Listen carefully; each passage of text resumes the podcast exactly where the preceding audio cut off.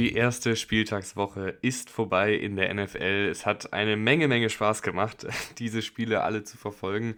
Ihr hört Football Rausch, mein Name ist Tim Rausch und hallo und herzlich willkommen dann auch hier zur neuen Spielzeit, in der ich mir ein bisschen was Neues mal überlegt habe, beziehungsweise es ist jetzt keine neue Idee, ich habe jetzt nicht das Rad neu erfunden, aber ich habe mir gedacht, einmal die Woche, immer dienstags, wird es jetzt nach dem Spieltag eine Power Ranking Folge geben, äh, wo wir dann einfach natürlich auch auf die einzelnen Spieler eingehen, ähm, auf die einzelnen Teams eingehen, aber gleichzeitig auch so ein bisschen übergeordneter auf die ganze potenzielle Saison äh, der einzelnen Teams eingehen können. Das Ganze will ich ein bisschen kurz und knackig halten. Also ich rede jetzt hier nicht äh, 10 Minuten über jedes Team, weil das würde jeglichen Rahmen sprengen. Ähm, und ich denke, dass das ein ganz guter Weg ist, wie man einfach alle Teams so ein bisschen im Blick behält, ähm, Tendenzen sich angucken kann, Entwicklungen sich auch positiv wie negativ angucken kann, äh, aber eben gleichzeitig auch die Aktualität hat, indem wir da auf die einzelnen Spiele eingehen. Äh, dazu habe ich äh, eine Grafik gebastelt. Ich habe meine Photoshop-Künste heute Morgen ausgepackt und saß zwei Stunden daran, äh, diese Power Ranking-Grafik äh, zu basteln. Also äh, gönnt gerne bei Instagram und Twitter und Co. mal ein Like oder sowas. Äh, ich poste da die Grafik, damit ihr die jetzt hier auch während der Folge verfolgen könnt und eine bessere Übersicht habt, äh, wo ich die einzelnen Teams habe. Woche 1 ist ja auch immer so ein bisschen, ja, sehr, sehr schwierig einzuschätzen, weil äh, letzte Saison um die Zeit nach der ersten Woche waren die Chicago Bears gerade mit einem Sieg gegen die San Francisco 49ers nach Hause gefahren. Also da weiß man manchmal nicht so genau, wo man die Teams einordnen soll, äh, ob das jetzt nur Woche 1 Glück war oder ob das tatsächlich etwas ist, was haltbar ist. Aber wir fangen einfach mal an bei Platz Nummer 32. Ein Team, was sich in meinen Augen echt besser geschlagen hat, als ich gedacht habe, was Leben gezeigt hat, was auch einige gute Sachen gezeigt hat. Und das sind die Arizona Cardinals. Ähm, ich fand gerade offensiv haben sie ein paar kreative Ansätze gefunden. Rondell Moore als Running Back eingesetzt. Äh, James Conner hatte ein paar gute Szenen. Die Passrusher kamen mehrmals durch, haben äh, sechs Sacks gesammelt in der Defensive. Und generell einfach viele junge Spieler oder viele Spieler, die so aus der zweiten, dritten Reihe gekommen sind, die ein paar positive Ansätze gezeigt haben. Gleichzeitig hat man aber auch gesehen, ein sehr limitiertes Team, besonders im klassischen Passspiel mit äh, Joshua Dobbs als Quarterback. Äh, da fehlt es leider einfach an Talent. Äh, da ist einfach nicht äh, dieses hohe Ceiling da, wo ich jetzt sage, okay, die können hier in irgendeinen Shootout reingehen. Äh, aber ich fand, es war ein, ein vielversprechender Start für ein Cardinals-Team, was von ganz, ganz vielen schon vor der Saison abgeschrieben worden ist. Irgendwo ja auch zu Recht, weil dieses Team einfach, ähm, wenn man auf das Talent des Kaders guckt, äh, wenn man sieht, dass da einfach jetzt auch ein neuer Trainerstab ist, dass da ein ganz, ganz großer Umbruch stattgefunden hat, äh, dass der eigentliche Starter mit Kyler Murray verletzt ist. Ähm, Gibt es ja viele, viele Gründe, warum man sagen kann, die Cardinals spielen diese Saison keine Rolle. Aber ich fand jetzt gerade gegen die Commanders im ersten Spiel äh, haben wir da doch oder habe ich da doch einige positive Szenen gesehen und wurde auch ein bisschen positiv überrascht von den Cardinals. Platz 31, die Houston Texans. Äh, das Wichtigste da zuerst, CJ Stroud war in Ordnung. Also so ein bisschen das, was man von ihm erwartet hat. Ein Ballverteiler, der wenige gravierende Fehler macht, aber auch wenige krasse Plays raushaut. Äh, ein, zwei Wackler waren da auf jeden Fall auch drin. Ähm, defensiv, finde ich, hat man den ersten Stempel von Demico Ryans gesehen. Äh, viele neue Gesichter in der Texans-Defensive gegen den Lauf und den Pass echt nicht verkehrt. Also diese Defensive unter Demico Ryans könnte Spaß machen. Ich bin mal sehr gespannt, wo da die Entwicklung hingeht. Auch hier ein sehr junges Team im Umbruch mit, mit vielen neuen jungen Talenten. Will Anderson hat ja auch seinen ersten Sack gesammelt, das ist auch immer schön. Äh, generell einfach ein, ein, Team, was, was einige Plays gemacht hat, aber auch hier ist, glaube ich, das Talent am Ende des Tages äh, nicht ausreichend, um oben anzugreifen. Die erste äh, kleinere Enttäuschung, würde ich sagen, äh, sind die Chicago Bears auf Platz 30. Ein Team, was sehr, sehr viel Hype bekommen hat in der Offseason. Ich war da schon ein bisschen skeptischer, einfach weil äh, ich denke, dass die Defensive überhaupt nicht gut ist und dass äh, Justin Fields äh, dass da die Highlight-Plays in der vergangenen Saison so ein bisschen darüber hinweg kaschiert haben, dass das reine Passspiel bei ihm immer noch extrem ausbaufähig ist in Sachen Pocket-Präsenz, in Sachen Antizipation, in Sachen Genauigkeit. Da sind einfach ganz, ganz große Defizite, das hat man jetzt auch wieder gemerkt. Er hatte ein paar gute Plays, äh, die Offensive hatte ein paar gute Plays im Laufspiel. Äh, Roshan Johnson wurde ganz gut eingesetzt. Ähm, Aber es ist einfach zu inkonstant und die Defensive war ebenfalls total überfordert und deshalb landen die Bears bei mir hier nur auf Platz 30. Ist natürlich ein Team, was auch noch weiter oben angreifen kann, wenn Fields mehr in den Rhythmus kommt, aber das war ein bisschen enttäuschend. Platz 29, Carolina Panthers. Auch hier geht es viel äh, darum zu gucken, was haben wir für die Zukunft.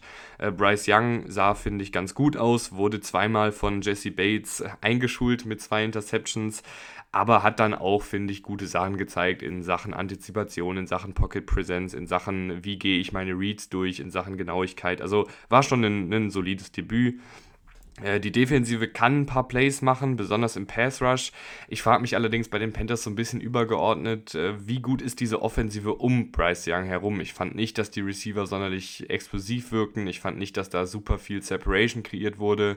Die Offensive Line war in Ordnung, aber war gerade auch in der Preseason ziemlich ähm, schwierig unterwegs. Ist natürlich jetzt auch ein neuer Trainerstab, das muss ich vielleicht auch erstmal finden. Deshalb sind die Panthers erst mal nur auf Platz 29. Ähm, die erste kleine positive Überraschung ist Platz 28 mit den Tampa Bay Buccaneers. Äh, wer die Folge zu den Buccaneers in der Offseason gehört hat, der weiß, dass ich bei den Buccaneers ein bisschen optimistischer generell war. Äh, und ich finde, sie haben eigentlich genau das gezeigt, was ich mir erhofft hatte, nämlich äh, eine garstige Defensive, die noch viel, viel Talent hat, die auch noch viel, viel Talent aus der Super Bowl-Saison hat äh, und eine Offensive, die einige Plays machen kann. Gerade wenn Baker Mayfield diesen Zocker-Modus anmacht äh, und Mike Evans und Chris Godwin und all diesen guten Waffen äh, Chancen gibt, Plays zu machen, dann kann diese Offensive zumindest ein paar Punkte auflegen. Und das war äh, jetzt der Fall. Und äh, Baker Mayfield war natürlich jetzt kein perfektes Spiel, gerade äh, erste Halbzeit war jetzt nicht so doll, aber hinten raus gute Plays gemacht, äh, hin und wieder mal ein gutes Play aufgelegt. Äh, Mike Evans, Chris Godwin, gute Plays gemacht. Und so kannst du auch äh, in dieser Division, in der NFC South, die in meinen Augen sehr, sehr offen ist, gewinnen, wenn du eben diese garstige Defensive, diese gute Defensive hast und einen Quarterback, der zumindest in einigen Spielen ganz gut aussehen kann. Platz 27, die Indianapolis Colts. Auch hier äh, ist, ein, ist ein Thema bei vielen, vielen Teams hier in den, in den Rängen weiter hinten. Äh, ein Team, was äh, aktuell ein bisschen im Umbruch ist, was einen jungen Quarterback hat, wo natürlich die Entwicklung des Quarterbacks erstmal im Vordergrund steht. Ähm, ich fand das Debüt von Anthony Richardson war so ein Auf und Ab. Ich finde, ähm, dass er einige gute Szenen hatte, wo er diese Athletik gezeigt hat, wo er seine Wurfstärke gezeigt hat, hat aber auch einige Wackler drin äh, in Sachen Genauigkeit, in Sachen Timing, in Sachen Antizipation. Ich fand aber auch, dass der generelle Aufbau der Offensive ganz vielversprechend war. Also äh, wenn man sich da die, ähm, wenn man sich da anschaut, wo Anthony Richardson den Ball hingeworfen hat und wenn man sich dann auch anschaut, äh, wo er hingeschaut hat äh, bei den Spielzügen, wirkt es doch so, dass die offensive, die offensive Ausrichtung nach dem Motto ging, okay, wir limitieren so ein bisschen das, was Richardson lesen muss in der Defensive, limitieren das zum Beispiel nur auf eine Spielhälfte, dass er die linke Spielhälfte gar nicht lesen muss, sondern nur auf der rechten Seite zwei, drei Receiver lesen muss und dann da seine Entscheidung treffen kann. Das finde ich ist schon mal sehr, sehr gut äh, für einen jungen Quarterback. Und dementsprechend sah Richardson auch ganz ordentlich aus. Äh, die Defensive kann hier und da, glaube ich, auch mit ihrem Talent ein paar gute Sachen machen. Aber Platz 27 für die Indianapolis Colts. Ich glaube, so viel höher geht es dann nicht. Es sei denn, dieses Team klickt so richtig. Jonathan Taylor kommt dann irgendwann hoffentlich zurück und das Laufspiel geht dann richtig steil. Und in der Defensive sind so Leute wie Buckner und ähm, Shaq Leonard heißt der jetzt ja, äh, vielleicht Unterschiedsspieler für dieses Team. Platz 26, die zweite positive Überraschung mit den Los Angeles Rams. Äh, Matthew Stafford mit einer Vintage-Performance hat ein sehr, sehr gutes Spiel gespielt gegen die Seahawks, die Mitte des Feldes absolut durchlöchert und da auch immer wieder ähm, Nakua, den Receiver, gefunden, den Rookie-Receiver, der da als sichere Anspielstation und als Spieler, der auch ein paar Fähigkeiten nach dem Catch hat, sehr, sehr gut aussah. Ähm, also die Offensive mit diesem talentierten Quarterback, mit Matthew Stafford, äh, kann schon gut sein. Ähm, ich meine, Offensive mit Sean McVay und äh, Matthew Stafford, selbst wenn da das Talent um die beiden herum nicht so groß ist, kann gut aussehen und das haben sie gezeigt. Und die Defensive mit Aaron Donald, äh, mit einigen neuen jungen Gesichtern, hat auch mutig gespielt, hatte einige gute Aktionen, besonders in der Laufverteidigung, hat sich auch getraut, äh, in Manndeckung zu spielen gegen die guten Seahawks-Receiver und das hat dann phasenweise auch gut geklappt. Also ein sehr, sehr guter Auftritt der Rams, äh, ein sehr, sehr guter Auftritt von Matthew Stafford und dem Coaching-Staff. Das ähm, gibt dann vielleicht doch Hoffnung für die kommende Spielzeit oder für die aktuelle äh, laufende Spielzeit. Platz 25, äh, die Washington Commanders. Die Defensive hat mir gut gefallen. Die Offensive phasenweise auch. Äh, vor allem einige kreative Playcalls von Eric Bienemy waren dabei, die mir gut gefallen haben. Aber ich weiß einfach nicht, ob dieses Team aus dem Nirgendwo herauskommt. Ähm, Howell, also Sam Howell, der Quarterback, war etwas wackelig, die Offensive Line auch und irgendwie macht dieses Team, dieses Commanders-Team nicht sonderlich viel mit mir. Also ich glaube, das könnte so ein bisschen wie die Buccaneers äh, sein in der kommenden Spielzeit oder in der aktuellen Spielzeit. Ich rede irgendwie immer noch so, als wäre die Saison noch nicht gestartet, aber es ist ja auch erst Woche 1. Ähm, ich denke, dass die Commanders vielleicht zum Erfolg kommen, wenn sie dann auch wie ein Buccaneers-Team zum Beispiel mit einer sehr guten Defensive agieren und einer Offensive, die schon Punkte auflegen kann, weil sie haben ja Talent, sie haben gute Receiver. Äh, Sam Howell ist vom Spielertyp auch jemand, der durchaus mal, ich traue ihm durchaus zu, mal 300 Yards aufzulegen. Also mal schauen, wo da die Reise hingeht. Aktuell fehlt es mir da aber einfach noch ein bisschen an Konstanz. Äh, Platz 24, eine der, ja, ich würde schon sagen, größeren Enttäuschungen in Woche 1, die Tennessee Titans. Äh, Ryan Tannehill sah echt nicht gut aus. Also ähm, war wirklich überhaupt nicht gut. Drei Turnover gehabt ähm, und sah nicht gut aus. Also inakkurat, äh, schlechte Entscheidungsfindung, ein bisschen ungewohnt von ihm. Ist natürlich jetzt auch schon älter, war jetzt verletzt die letzten Jahre hin und wieder mal. Ist das vielleicht jetzt der aktuelle Tennel, kann er nochmal zurück zur alter Stärke finden. Aktuell oder beziehungsweise jetzt nach dem ersten Spieltag sieht es nicht so aus. Äh, dafür sah die Defensive aber gut aus, äh, wie letztes Jahr über weite Strecken mit einer Menge Feuer gespielt. Aber wenn du natürlich eine Offensive hast, die nicht so richtig ins Rollen kommt, dann bringt dir eine gute Defensive auch nicht immer was. Platz 23, die Denver Broncos da sah die Offensive sehr, sehr gut aus. Gerade in der ersten Halbzeit. Äh, Russell Wilson sah wieder aus, phasenweise wie der alte Russell Wilson, hat die ähm, gegnerische Defensive gut seziert.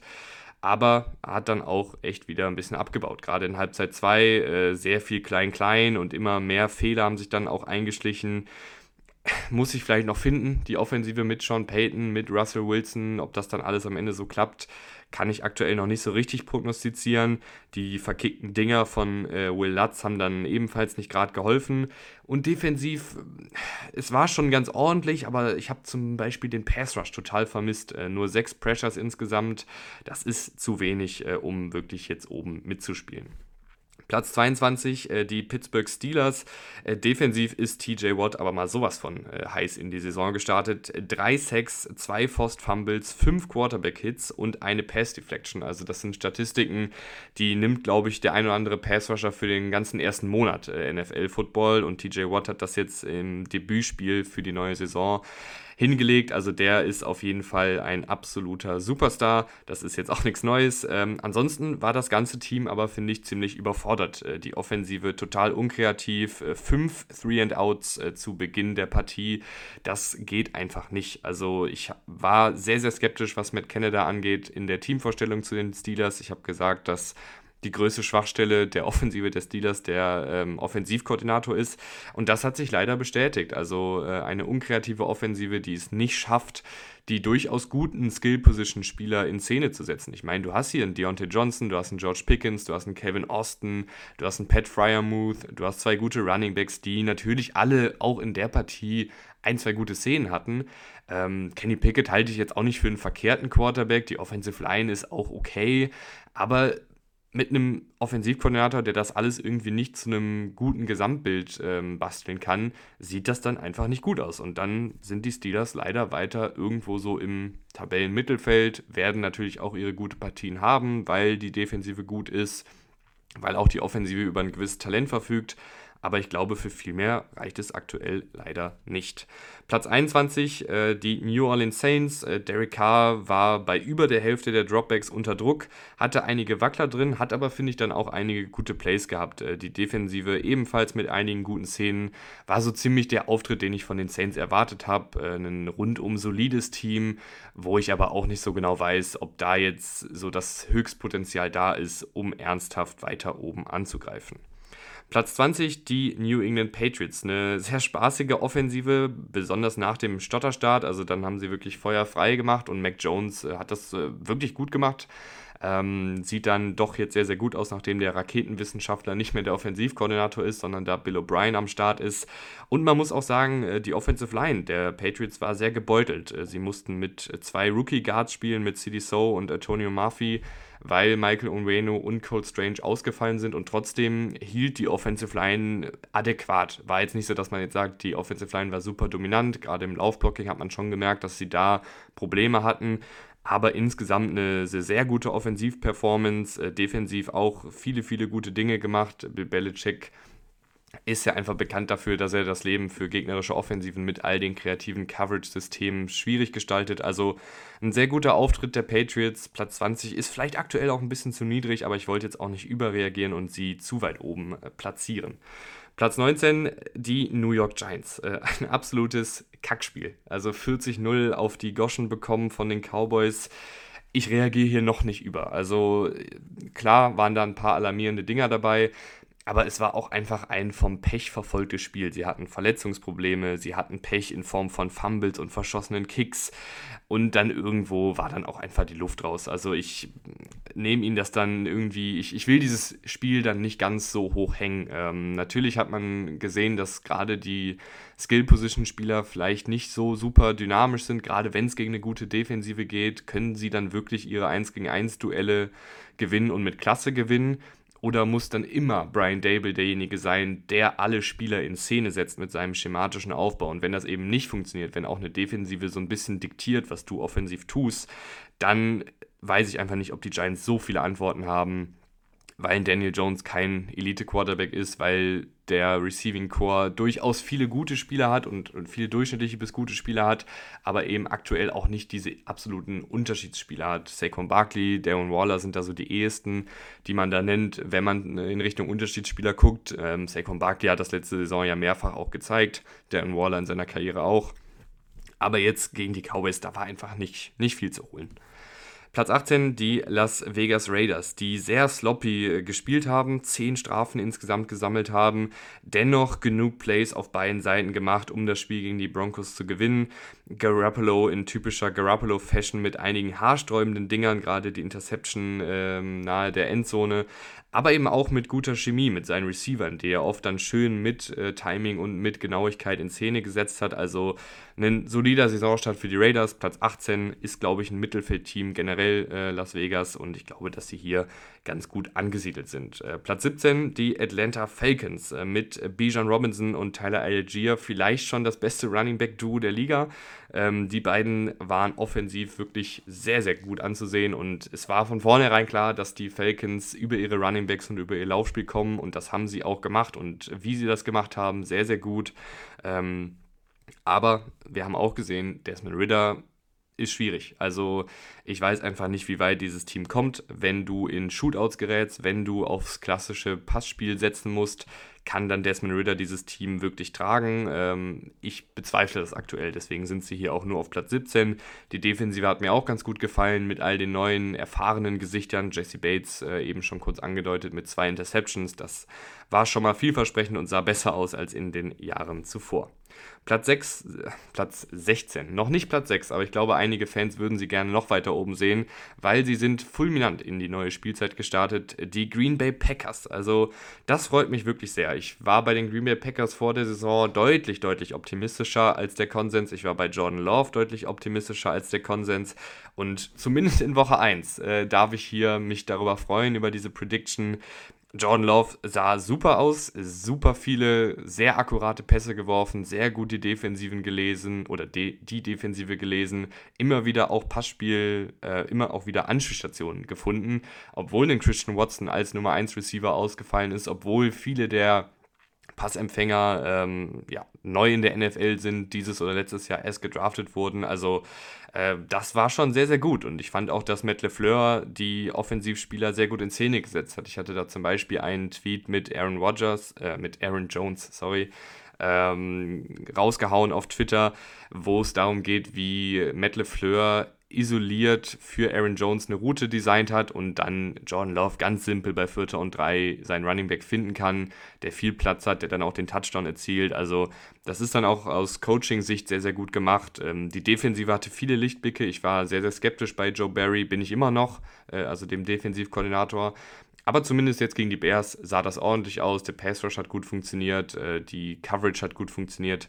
Ein rundum sehr, sehr vielversprechender Auftritt der Green Bay Packers und hier auf Platz 16 glaube ich jetzt relativ hoch schon, ähm, vor allen Dingen im Vergleich zur Zeit vor der Saison. Und mal schauen, ob sie noch weiter nach oben klettern können. Platz 15 die New York Jets. Und das tut mir wirklich leid für alle Jets-Fans. Es sieht aktuell danach aus, dass die Saison für Aaron Rodgers gelaufen ist und das ist natürlich extrem bitter. Also, ähm, sie haben jetzt natürlich den Sieg geholt gegen die Bills und das war auch sehr, sehr schön. Das gönne ich den Jets auch. Ähm, war auch eine verdammt gute Partie, gerade auf der defensiven Seite des Balles.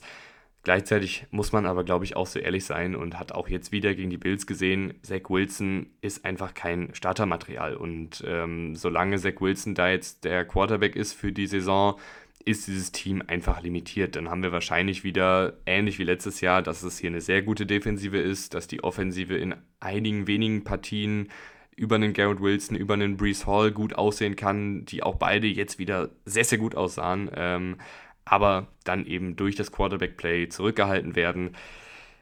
Es tut mir einfach verdammt leid für die Jets. Ähm, sie haben sich die ganze Offseason drauf gefreut. Äh, man sieht ja auch immer auf Twitter, die deutschsprachigen Jets-Fans und äh, es tut mir echt einfach leid für euch, dass äh, da jetzt die ganze Euphorie fast schon so ein bisschen verblasst ist. Ähm, mal gucken, vielleicht kann Zach Wilson irgendwie das Ruder rumreißen. Ich glaube aktuell noch nicht dran und deshalb sind die Jets bei mir leider nur auf Platz 15. Also äh, sie werden, glaube ich, mit Rogers und mit dem Sieg hier irgendwo Platz 5, Platz 4 sogar.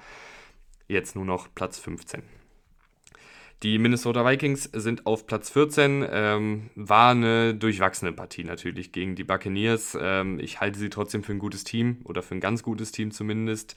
Äh, drei Turnover von Kirk Cousins, zwei davon in Scoring Range, ist natürlich dann besonders ärgerlich. Äh, der Fumble an der Bucks 2-Yard-Linie. Wenn sie da ein, zweimal ein bisschen Glück haben oder weniger Pech haben oder Kirk Cousins nicht den Turnover äh, und Kirk Cousins jetzt kein Turnover unterläuft, dann gewinnen sie, glaube ich, das Spiel hier auch gegen die Buccaneers.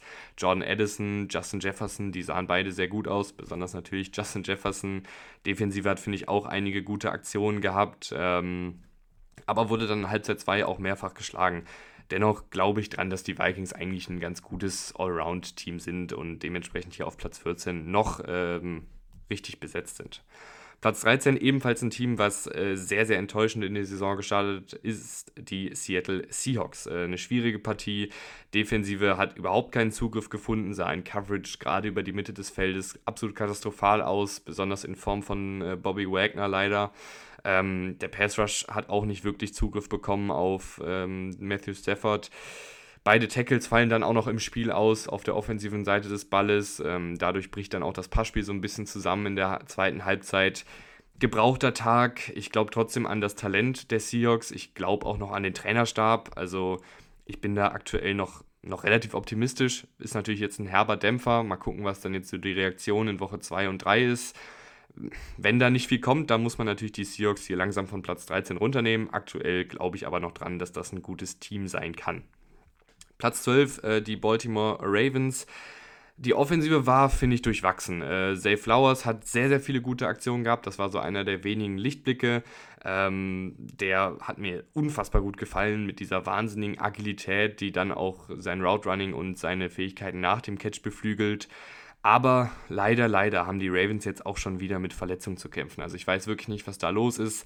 Tyler Linderbaum verletzt, äh, J.K. Dobbins fällt für die Saison aus, äh, Ronnie Stanley ist auch verletzt, Marcus Williams ist auch verletzt. Das sind schon wieder vier Starter, die nach dem ersten Spieltag ausfallen. Ähm, J.K. Dobbins für die ganze Saison, Linderbaum, Stanley und Marcus Williams wahrscheinlich für die nächsten Wochen. Ist einfach absolut beschissen. Also ich weiß nicht, was da bei den Ravens los ist. Und deshalb müssen sie hier leider auch wegen dieser Verletzung ein, zwei Plätze nach hinten gestuft werden. Die Defensive war, finde ich, über weite Strecken sehr giftig. Äh, besonders Odafe Owe und äh, Roquan Smith haben mir sehr gut gefallen mit ihren Partien. Aber Verletzungspech und eine Offensive, die ein bisschen gestockt hat, äh, sind der Grund, warum die Ravens hier nur in Anführungsstrichen auf Platz 12 landen. Platz 11, äh, die Detroit Lions, die einen guten Saisonstart erwischt haben, die die Chiefs ähm, zur ersten Saisonniederlage gezwungen haben und einige vielversprechende Sachen gezeigt haben. Ich fand trotzdem, dass die Offensive jetzt nicht unfassbar spektakulär war. Ich fand auch, dass die Defensive hier und da in Anführungsstrichen ein bisschen Glück hat, obwohl man das auch provozieren muss. Aber wenn Kadarius Tony halt mal den Ball fangen würde, dann hätten die Lions hier keine Turnover produziert oder zumindest an den Stellen keine Turnover produziert. Ähm, und dann sieht dieses Spiel vielleicht auch ein bisschen anders aus. Gleichzeitig haben bei den Chiefs äh, Travis Kelsey und Chris Jones gefehlt ich will den Sieg jetzt gar nicht kleinreden, weil es war ähm, eine sehr gute, hart erkämpfte Partie und Patrick Mahomes äh, zu schlagen ist immer ein großer, großer Erfolg. Aber ich bin jetzt noch nicht bereit, die Detroit Lions ganz, ganz oben in die Elite-Riege zu packen nach dem ersten Spiel. Da müssen sie mir noch ein bisschen mehr zeigen. Platz 10, äh, die Cleveland Browns, die äh, mir sehr, sehr gut gefallen haben. Äh, eine regnerische Partie gegen die Bengals, äh, die Offensive hatte einige gute Pässe von Deshaun Watson dabei, der aber ansonsten nicht gut war. Ähm, offensiv ist besonders übers Laufspiel gekommen mit Nick Chubb, der echt ein wahnsinnig guter Läufer ist. Und defensiv war das einfach absolut bärenstark. Also sie haben sehr physische Man-Coverage-Defensive gespielt, haben ihren Cornerbacks in der Manndeckung vertraut, hatten einen super aggressiven, variablen Pass-Rush Miles Garrett über den Center gestellt, Miles Garrett ähm, als Defensive End aufgestellt, Twists und Stunts gelaufen, äh, variable Formationen gezeigt, kreative Blitze gezeigt mit den Linebackern. Also diese Defensive ist äh, deutlich, deutlich besser als letztes Jahr. Ähm, ich bin sehr, sehr froh darüber. Ich hatte mir das gewünscht in der Folge, wo ich die Browns vorgestellt habe mit dem neuen Defensivkoordinator Jim Schwartz, dass der da jetzt mal so ein Feuer entfacht, weil das individuelle Talent auf jeden Fall da ist. Und da haben wir jetzt echt einen sehr, sehr guten ersten Geschmack bekommen, wie diese Defensive auf Höchsttempo aussehen kann. Aber nur Platz 10, weil äh, Deshaun Watson echt immer noch nicht gut aussieht. Zum Glück. Platz 9, äh, die Miami Dolphins. Äh, was eine Partie gegen die Los Angeles Chargers. Ähm, ja, ein absoluter Shootout. Die Chargers, kann ich schon mal vorwegnehmen, sind auf Platz 8. Auch wenn sie jetzt verloren haben, halte ich die Chargers mit Justin Herbert einfach nochmal für einen Ticken besser. Ähm, ich mag Justin Herbert einfach nochmal mehr als Tour. Und ich glaube, dass äh, die Chargers, obwohl sie jetzt defensiv auf die Schnauze bekommen haben, äh, noch einen Ticken besser sind in der Defensive als die Dolphins ergibt vielleicht dann manchmal in so Power Rankings nicht so Sinn, wenn das Team, was gewonnen hat, äh, hinter dem Team ist, was verloren hat. So ist es jetzt aber aktuell, aber beide Teams ähm, wirklich fantastisch äh, auf ihre eigene Art und Weise. Ähm, Fangen wir bei den Dolphins an. Ich glaube, sie hatten 15 oder 16 explosive Plays, so viel wie kein Team seit 2016, außer die Rams vor zwei Jahren, wenn ich das richtig im Kopf habe. Ähm, also unfassbar high-powered, äh, Tyreek Hill, Jalen Waddle, aber dann auch so Leute wie Eric Izukama, wie äh, River Craycraft, die da ihre Plays machen, Raheem Mostert aus dem Backfield.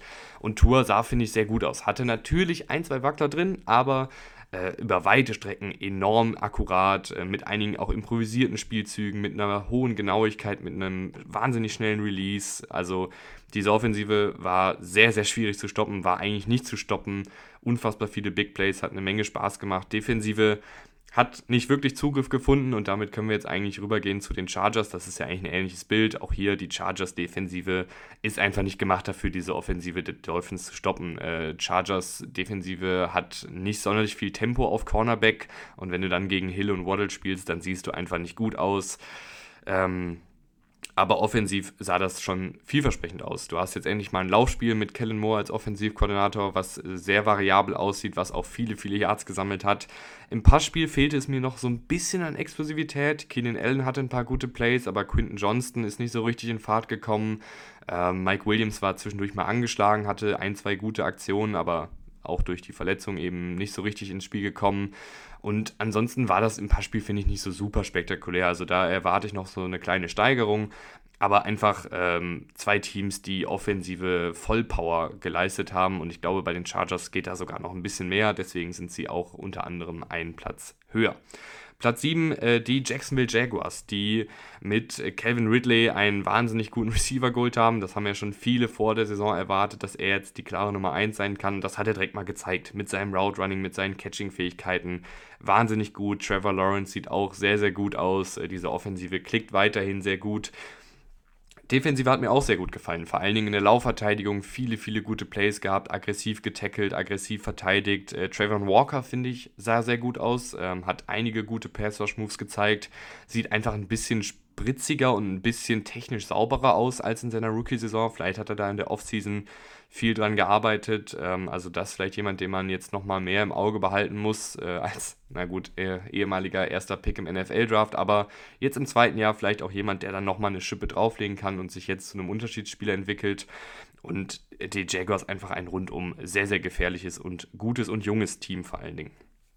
Platz 6 die Cincinnati Bengals, äh, die mich echt enttäuscht haben. Joe Burrow sah überhaupt nicht gut aus, also ähm, kann man auch nicht viel drum herum reden. Äh, stand natürlich auch viel unter Druck, aber es gab auch einige Plays, wo er einfach nicht genau genug geworfen hat, wo er Receiver verfehlt hat, äh, wo er Receiver übersehen hat. Ähm, sah nicht gut aus. Und äh, defensiv war das dann eigentlich ganz ordentlich, aber irgendwann ist das natürlich dann auch zermürbend, gegen den Nick Chubb immer wieder zu verteidigen. Und dann haben die Browns langsam auch ihre Plays gemacht. Ähm, regnerisches Spiel, Division-Konkurrent, ein guter Division-Konkurrent.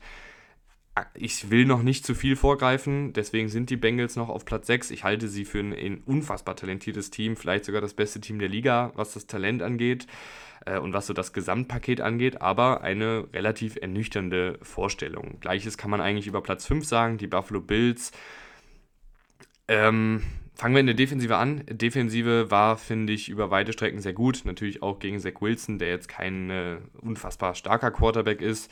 Ähm, was mich da ein bisschen wundert, ist diese ganze Story mit Kair Elam, dass der jetzt äh, gar nicht mehr zum Einsatz kommt, als letztjähriger Erstrunden-Pick äh, gar nicht im Kader gewesen, jetzt äh, gegen die Jets. Ähm, dennoch hat die Defensive ganz gut ausgesehen. Offensive, ich muss sagen, Josh Allen, der nervt mich halt irgendwie. Also einer der talentiertesten Quarterbacks, die ich je gesehen habe, aber der ist in solchen Spielen dann wie ein Ferrari im Stau. Also du musst diese Partie eigentlich nur entspannt zu Ende fahren. Schalt in zweiten Gang, fahr das Ding aus, der Stau ist irgendwann vorbei und dann kannst du sicher nach Hause fahren. Dann hast du deinen Sieg äh, auch sicher nach Hause gefahren. Aber Josh Allen, weil der ein Ferrari mit ganz viel PS ist, muss irgendwie dann immer sich dann doch durch den Stau durchschlängeln, will irgendwie schnell, schnell machen und will zeigen, was er für, für einen Motor hat.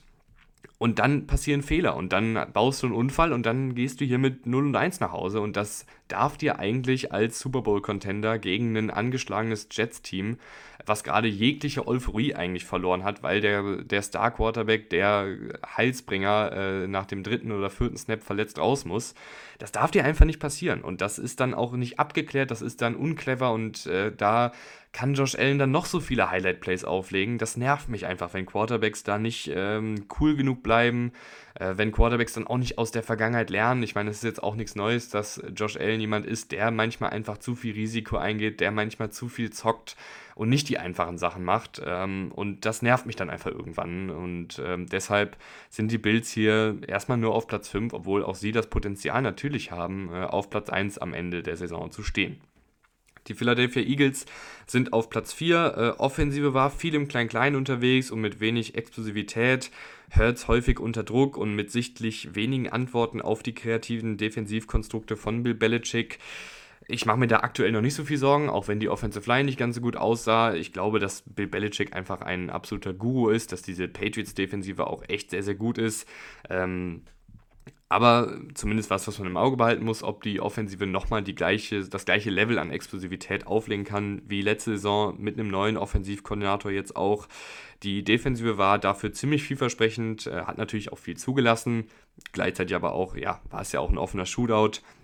20 Quarterback-Pressures generiert und einigen äh, Schlüsselspielzügen zum Ende der Partie dann auch das Talent gezeigt mit Jalen Carter, mit einem Fletcher Cox, die da ihre Plays gemacht haben. Also insgesamt sind die Eagles einfach ein unfassbar breit aufgestellter Kader, können auf verschiedenen Wegen gewinnen und ich glaube, dass sich die Offensive dann auch wieder ein bisschen mehr fängt. Äh, Platz 3, die Kansas City Chiefs, äh, die ich immer noch ja, eigentlich für das beste Team der Liga halte. Ähm, gerade mit Patrick Mahomes, äh, Travis Kelsey sollte jetzt dann ja auch von seiner Verletzung zurückkommen. Chris Jones ist jetzt, ähm, hat jetzt eine Vertragsverlängerung bekommen, also auch der ist wieder da.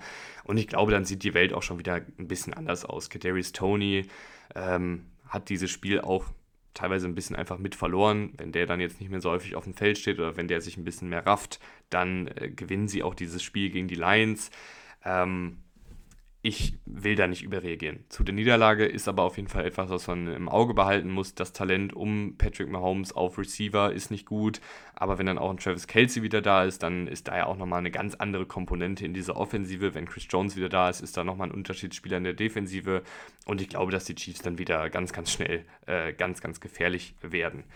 Aber damit haben wir jetzt äh, zwei Teams auf Platz 2 und 1, äh, die äh, keine grandiosen Elite-Quarterbacks haben. Und eigentlich mag ich das nicht so, beziehungsweise eigentlich halte ich es für nicht so clever, in den Power-Ranking Teams ganz nach oben zu packen, wo ich nicht denke, dass der Quarterback Elite ist, weil das einfach die Historie zeigt, dass die Elite-Quarterbacks mit ihren Teams meistens dann am Ende ganz oben stehen. Aber Platz 2 die San Francisco 49ers und Platz 1 die Dallas Cowboys haben mir einfach in Woche 1 so gut gefallen, haben so viele Antworten gezeigt und auf beiden Seiten des Balles einfach eine unfassbare Qualität. Fangen wir mal an bei den San Francisco 49ers, wo Brock Purdy nach der Verletzung echt unfassbar gut aussah. Also ich ähm, bin nach wie vor, man vergisst ja manchmal schnell in der, schnelllebigen, in der schnelllebigen NFL, aber ich bin nach wie vor immer noch erstaunt. Das ist einfach ein Siebtrunden-Pick letztes Jahr gewesen. Der hatte jetzt eine unfassbar schwere Verletzung, der hat viel Zeit verpasst. Und der kommt jetzt hier in Woche 1 rein und sieht aus, als hätte er irgendwie schon 10 Jahre NFL auf dem Buckel und spielt da mit Antizipation, mit Genauigkeit, findet seine Receiver, weiß, wann er zu zocken hat und wann er nicht zu zocken hat.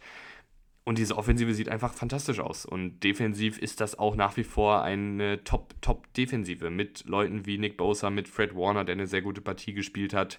Ähm, die 49ers sind einfach ein aktuell sehr, sehr komplettes Team mit all diesen Skill-Position-Spielern und deshalb in meinen Augen auch zu Recht auf Platz 2. Selbst wenn Brock Purdy jetzt kein Patrick Mahomes ist, ähm, haben sie mir als Team einfach insgesamt besser gefallen als zum Beispiel die Kansas City Chiefs oder die Buffalo Bills oder die, die Cincinnati Bengals.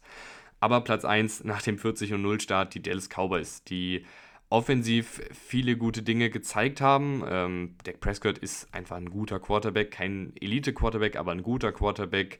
Äh, Tony Pollard, äh, CD Lamb hier und da mal gut in Szene gesetzt. Ähm, Brandon Cook sieht auch ganz gut aus als zweite Anspielstation auf Receiver.